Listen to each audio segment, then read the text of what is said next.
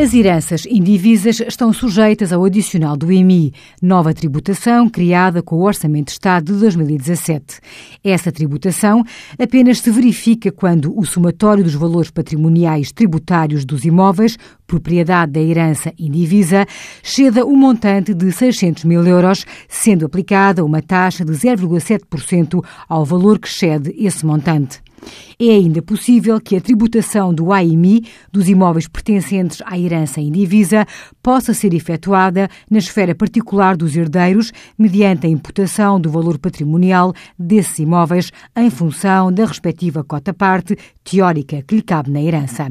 Essa possibilidade requer que o cabeça de casal da herança proceda à entrega de uma declaração disponível no Portal das Finanças para efetuar essa opção até 15 de abril, devendo os herdeiros efetuar uma declaração de confirmação às finanças por essa opção até final de abril. Envie as suas dúvidas para conselhofiscal.tsf.occ.pt.